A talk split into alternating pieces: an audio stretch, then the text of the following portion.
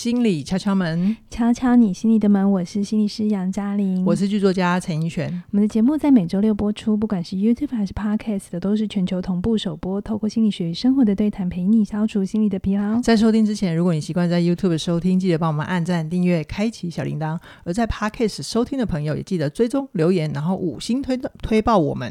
你的任何小小的行动，都能对我们，都是对我们最好的鼓励哦。嗯，嘉玲啊，嗯哼。我们来，我们今天来聊一聊威权恐惧哈。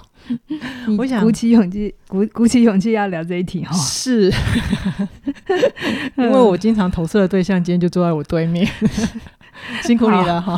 好，嗯、我想威权恐惧经常是家庭跟职场常见的议题，也是我自己走了一段人生功课的旅程，几乎人生整个整个四几年都在走这条路。嘿，对。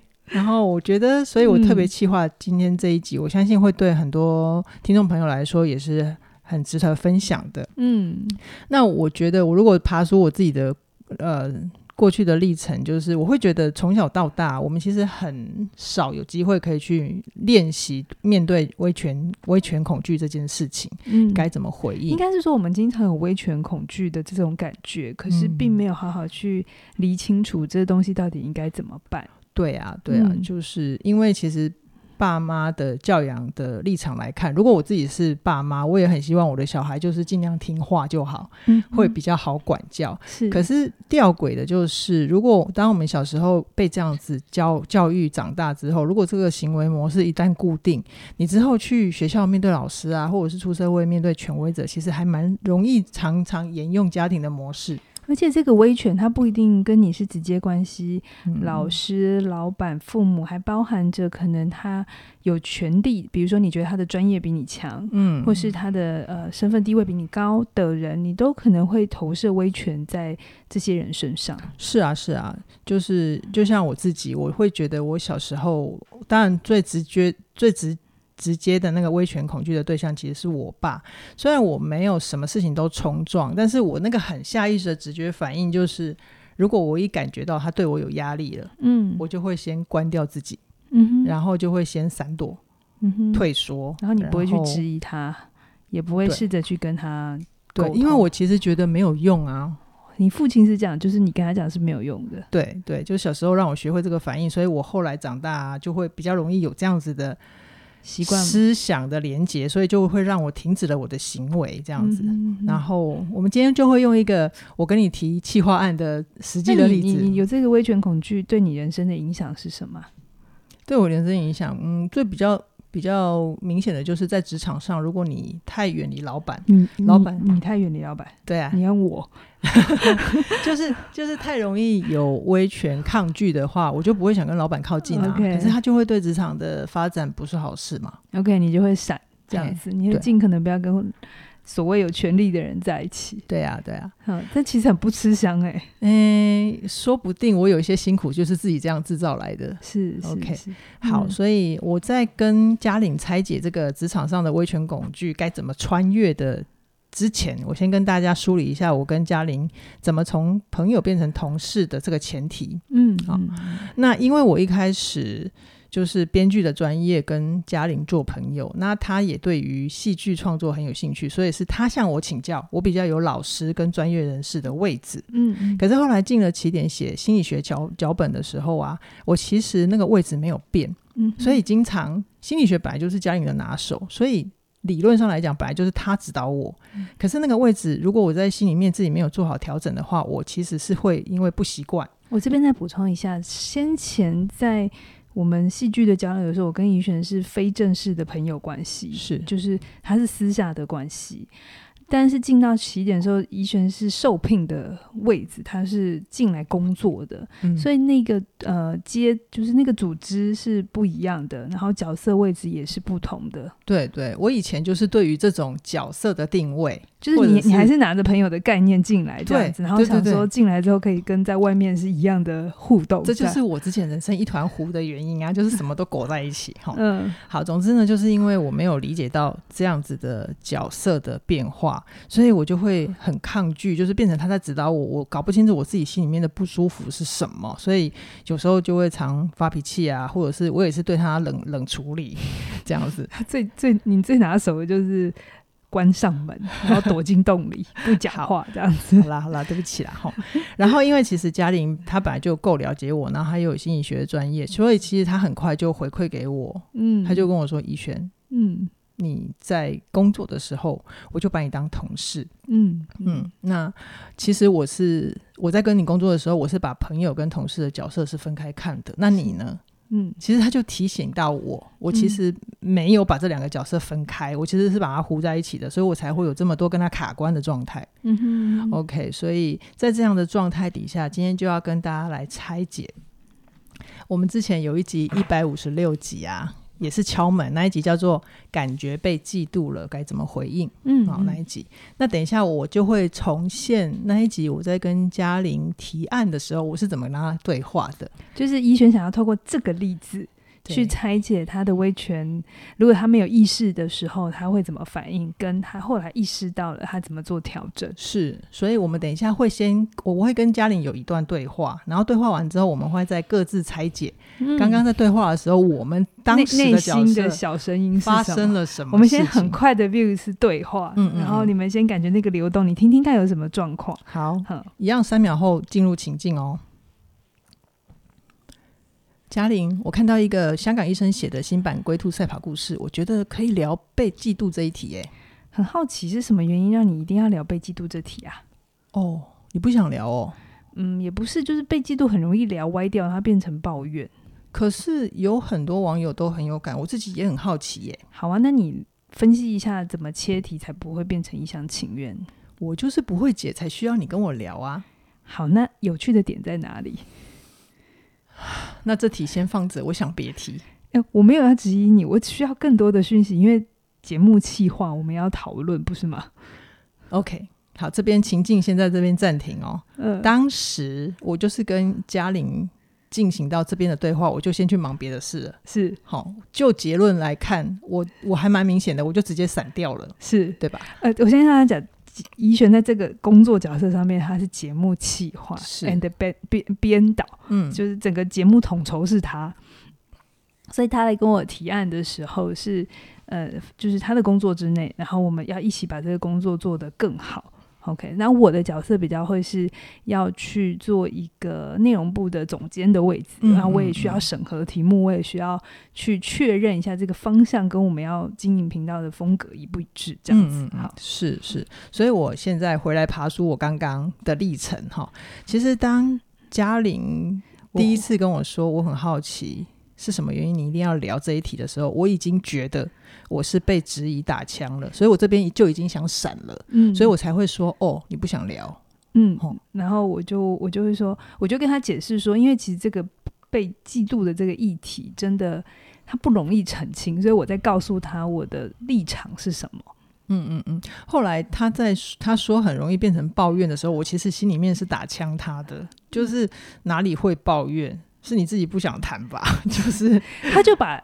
我的反应解释成我个人的状态，嗯嗯嗯，嗯我我少了一些关注点，是把先把它 focus 在工作这件事情上面，嗯，对，哦、所以我就我就又继续跟他，呃，他就又丢球回来给我说，那你分析一下这个要怎么切题，才不会变成一厢情愿？然后我就有点，我就有点不耐烦，提案的啊，对对，我就觉得你。我我就是不懂，才要跟杨老师请教。那你又把球丢给我，那到底是要我怎样？可是你看这里面，怡璇有一个内在的假设，是他如果不懂，他来问我的时候，我就应该要懂。嗯，然后我马上就要给答案。嗯，可是我的想法就是，我们是一起做这个节目，一起创作。我没有觉得我会比较懂。嗯，那我我如果你今天这么的有兴趣的话，我想再多听你的想法。我的我是一个邀请，可是他听起来却是一种拒绝。对，没错。所以后来他就说：“好，那你有趣的点在哪里？”我就已经不想跟他讲话了，我就已经觉得有压力，就想说：“好，算了算了，我先去忙别的事，手上的事情真的还蛮多的。”对对对，这应该。嗯我觉得应该蛮常见在职场里头，不管是主主主管的位置，或者是部署的位置，嗯、各自的内在状态。对呀、啊，好，嗯、这是我们先前没有穿越之前的状态嘛？嗯、是是。好，那我接下来就是跟大家分享，我到底要穿越什么？总共有三大关卡哦。嗯、第一个就是我原本跟他是朋友，然后坐在指导位的人是我。但是我因为没有做好角色的切换，现在变成是我要虚心受教，接受嘉玲很多的指导，跟嘉玲身为总监，他必须进行的职责就是去去擦亮这个题目的亮点到底在哪里。就是在这个来回的过程里面，如果我自己的自尊议题没有穿越，或者是我自己的自信程度不够坚强的话，我其实关于自尊这一题就已经垮台了，哦、嗯，我就已经崩溃了。所以，嗯，这是我我自己意识到的第一个关卡。是是是。那再来第二个关卡就是信念的层面，我太容易有因为 A 所以就 B C D 后面就几乖、嗯、直接出来。你的 A 是什么？比如说我以前会觉得，呃呃，我爸他就是。很很有权威感的时候就不孝嘛，嗯，所以不孝就是等于被拒绝，所以我怎样努力呼喊都没有用，所以我就干脆直接放弃。而且你就会觉得好像他是权威者，他很难沟通，对，所以就是当你在沟通的时候遇到一点小小的可能不是那么顺利的时候，你会下意识的觉得就会走不通。没错，没错，而且就是只要对方一提出质疑，嗯，我不会有一种。有一种空间叫做老板只是想要知道更清楚，嗯嗯，嗯，我会我会我会直接觉得是我不好，所以我就赶快退，比较安全。他也不不一定是质疑，就是可能别人在多问一些问题的时候，你就会觉得是你没有说清楚，嗯、或是你前面做错了。没错没错，但是吊诡的就是其实更我不能说是正确，但是。更对我们自己有帮助的是，我们要去认清，其实关于主管的职责，他是有责任要帮助我们把工作做好的。嗯，所以，呃，当主管提出问题，在跟我们讨论的时候，他其实是我们也在陪伴主管好好思考。这是你后来的想法。对，你要不要直接用？就是你自己觉得后来你是怎么帮助自己转变过来的？后来是怎么帮助自己转变过来？有可能是裘老师的全方位职涯思维哦。嗯 哦嗯，好，那就是这个是关于因为 A 所以 B C D 的想法。我看到这个部分，所以你的新的 B 是呃，你开始意识到我是主管，嗯，然后我的新的你的新的 B 是你觉得我是在做我的工作，你有你角色上的责任，嗯哼，然后而我有我角色上需要承担的。义务，嗯哼，对对对，我觉得就是把这个东西看清楚，他就不会把家庭过去的那个连接太快的直接搬过来。OK，这是你的变化。对对，这个是第二个关卡，就是信念的层面。嗯哼，好，然后再来第三个关卡，就是呃，就是我们刚刚也有一点点提到的，就是关于职场上其实角色思维非常非常非常重要，嗯、而且要摆对。好，然后这个部分呢，就是呃。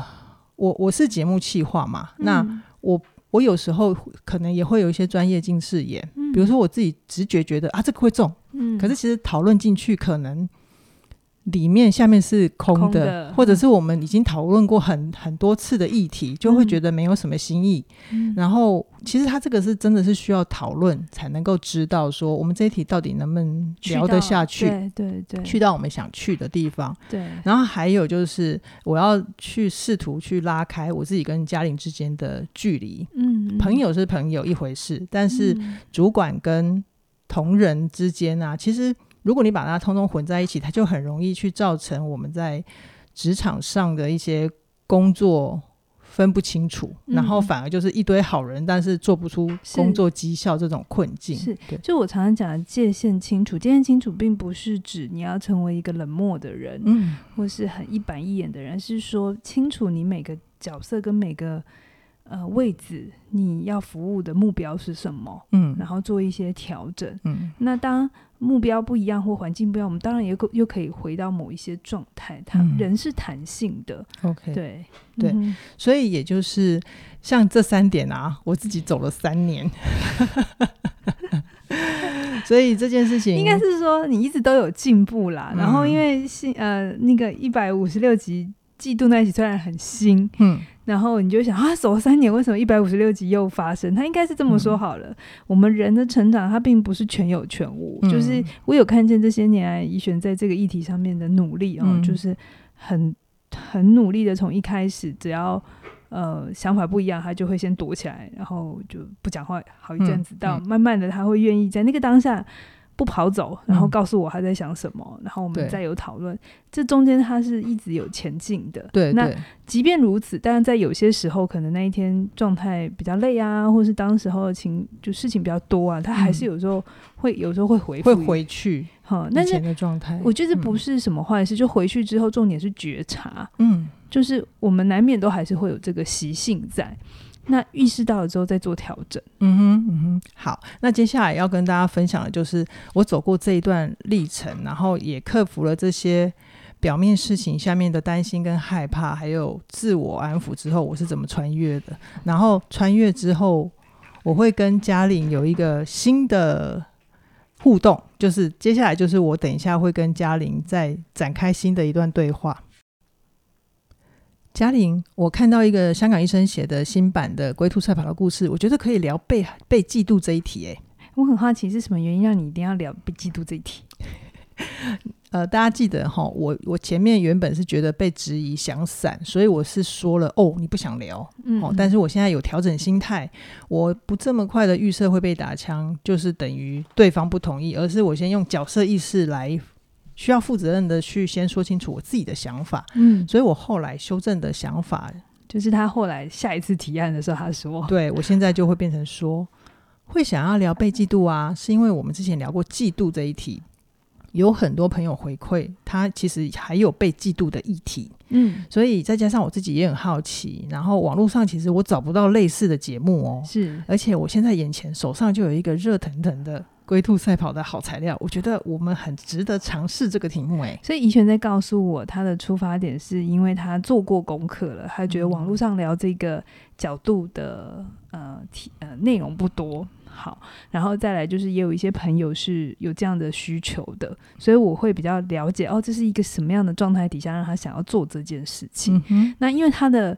呃，回应不一样了嘛，所以我会因着他的回应不一样，嗯哼，对，然后我就重新思考，然后我就跟他说，好，虽然我自己，我重新，我们后来在讨论这一题的时候，我就说，我自己本身觉得被嫉妒不用处理，因为那是别人丢给你的情绪，嗯嗯，就是所以你处理没有用，好，所以我就我就跟他解释为什么我一直觉得这一题。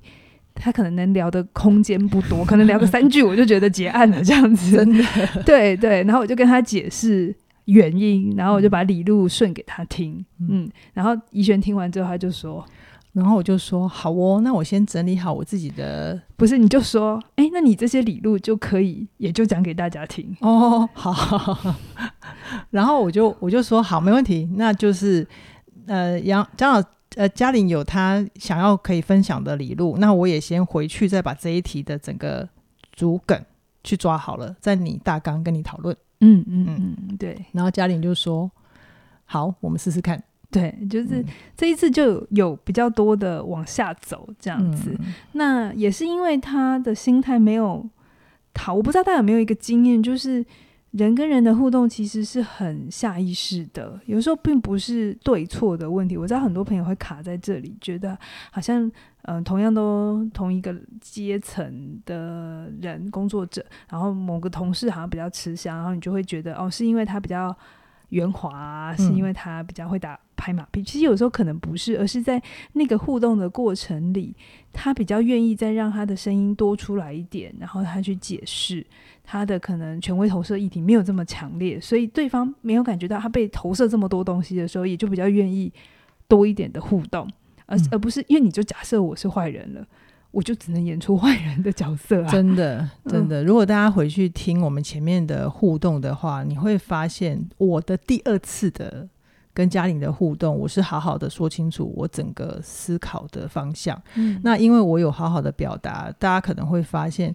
当我有更好的、更恰当的出场之后，其实嘉玲她的思思绪是跟着我走的，嗯嗯嗯，所以我们的互动方向就整个转向了，嗯哼，这样子。嗯、那我想这个过程啊，呃，我想跟大家分享的就是这个过程不容易，但是它是可以练习的，而且可以做得到。嗯、然后我自己是怎么去重新家庭跟公司的老板是不一样的？呃，人你是怎么划分的？你一直在 脱稿丢球给我。对啊，因为你走了这么久，我想很多人会想知道那个更细致的切分是？我觉得，因为以前在家庭或者是以前在学校当学生跟老师之间，他就是常常是糊的，看不清楚嘛。嗯。可是因为在跟你的互动关系里面，你比较清楚，你会跟我讲的。算是理性思维多一点嘛，就是就像一开始你跟我说的，哎、欸，一璇，我其实把朋友跟同事的角色是分开来的，嗯，他就提醒到我一点，OK，他有点是像是，也许是切切蛋糕的逻辑，就是把那个一层一层的，我我以前原本是一块，比如说海绵蛋糕好了，嗯，就是一一整块没有层次，但是我后来会慢慢变成两层蛋糕、三层蛋糕，然后后来会变成千层派。我会看得出来更多更多不同的细微的调整。还有一个可能会不会是因为你尝试了，然后后来发发就是事情演变的结局并没有你以为的糟。嗯，他会给我安全感。对，就是你就试着发现，哎，其实对方真的不是你所想象的，你过去的那些人的复制或或者投射，其实。人不一样的时候，其实状态是不一样的。你可以比较真的活在这个当下，是是，这也是一个可能性。嗯、好，对，所以、嗯、所以今天就是跟大家分享要穿越的三个重点，一个是自尊，自尊的议题要靠自己哦，哈。那再来，因为 B 啊，因为 A，所以 B、C、D 这种太理所当然的信念的。解法，信念的解法，你不能假设大家知道 A B C D 是什么啊？好，就是关于信念的解法，这个比较多是个人的投射。嗯，就是你你以前遇到什么样的人，你就会觉得看到很像的秉秋，嗯，或者是很像的反应跟很像的口气，你就会以为他就是等于以前那个人。是，那这个部分就是要靠你自己的觉察，跟你愿意跟自己在一起。嗯哼，哦，然后第三个就是就是在职场上，他需要有一个角色思维。嗯，你只要摆对你自己的角色，我现在在什么公司、什么产业，我是什么立场，嗯，那这个部分其实可以更快的透过学习跟练习，是可以马上见效的。我觉得怡璇刚才在讲的事情是他在练习着把很多事情分开来看。那如果你硬要说一个专有名词，这就叫课题分离。课是课程的课，题目的题。好，那这也是阿德勒学派一个很重要的概念，就是呃。不同的题目或者不同的状态，它是分开来讨论的。那有的时候我们辛苦，就是我们把自己的跟别人的都混在一起了，就是课题不分好的状态。那可是当你把东西呃理清楚，不意味着你要活得很分裂哦。在这条路上，其实你会，如果每一次的冲突矛盾，你都能先停下来想一想，事情到底是什么。就像怡璇，他很棒。去理解，我们都一起是想要把节目做好的，我们想把事情做好的，这个方向是一样的。那是什么让他卡住了？好，遇到这个状态的时候，他要这样回应，然后他再去思考，那他能做的地方是什么？其实课题分离有一个东西很重要，就是你要知道情况是什么，然后再来就是你可以控制的是什么，然后你去你可以控制的部分做你可以做的阴影，然后再看调。结果，然后再调整，就是你可以控制的，就是你把你真的很想要做的这一题的呃初衷，内对初衷还有内在的思路，这是你可以告诉我的嘛？你控制它讲得清楚一点，然后你不能控制我的反应，对对不对？对，对。可是如果你不出来的话，你假设我不会听的话，其实他就你就没有，我就没有机会出场。对对，那我觉得这是嗯，权威者议题，我觉得它是双向的。嗯，我我我看到很多人会有权威者的议题，就是他，所以他在职场上会很怕跟主管互动、呈报，或者是他会觉得都没好事。可是他内在又有一种很希望被看见，然后也希望自己的决定权再大一点，影响力再大一点，可以让事情希望。自己按照自己的想法走嘛，对不对？有好，可是如果人家真的给了之后，会变成一个矛盾，就是有一天他变成了他，如果自己权威议题没有穿越的话，有一天他自己变权威者了，嗯，然后他变成别人投射的状态的时候，其实一样的那个角色会更混，你知道吗？嗯嗯，嗯，他会更有些人的，我看到有些主管做的很辛苦，就是因为他也会被别人还没修炼过的被别人投射投射，然后他又觉得哇，这不这是他以前不想要遇到的状况，对。像这种心情，我可以理解。就是如果我没有把我自己的就是角色位置摆正，我很容易又会在当主管的时候又想当父母，去照顾以前那个很很想要被接住的小孩的自己。对，所以这就会变成 你你怎样做都错，或者怎样做都累，嗯、你知道吗？你不要当主管，你你会有觉得为什么都不能按照自己所想。好，现在让你当主管了，你会觉得怎么都是你在做。嗯、对对，可是殊不知是因为我们的信念跟我们对于职场的认识可能不够全面，所以限制住我们了。对，所以我希望我知道大家来听超美有的时候会很希望。听我们讲一些比较软一点的啊，关心一点的议题。嗯。可是我自己觉得，活在这个世界上，呃，理性的思维是很重要的，感性的能力也是重要的。然后还有的时候是，如果你真的就是现阶段就是一个工作者的角色，不管你的角色是创业者还是呃员工，其实了解你的这个角色。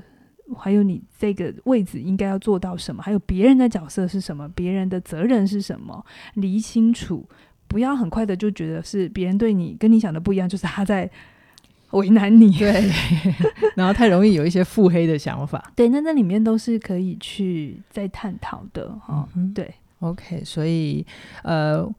今天为什么跟大家聊这一题呢？其实也是很想要跟大家介绍，起点有一个非常经典的课程，就叫做全方位职涯思维。那这门课程呢，它对医学很大的帮助，就是它让我可以在看清楚自己的过程里面，又把自己的物质世界的生命活得更好，所以也很推荐给大家。嗯。那目前呢，全方位职涯思维它有它有一个搭配的组合，就是跟时间驾训班一起，那我们任何在想要学习或者是成长的路上，时间的掌控也是一个很重要的因素。那目前这两门课都有单门九折的优惠，那如果你两门都没有加入的话，就会更划算哦。你两门一起买，还是九折再九折，而且目前这个优惠直到二月十六号就截止了，所以大家如果还没加入的话，现在就是最棒的时机，赶快手刀加入了。嗯，那我们今天先跟大家聊到这边，期待下星期推出更精彩的内容。拜拜。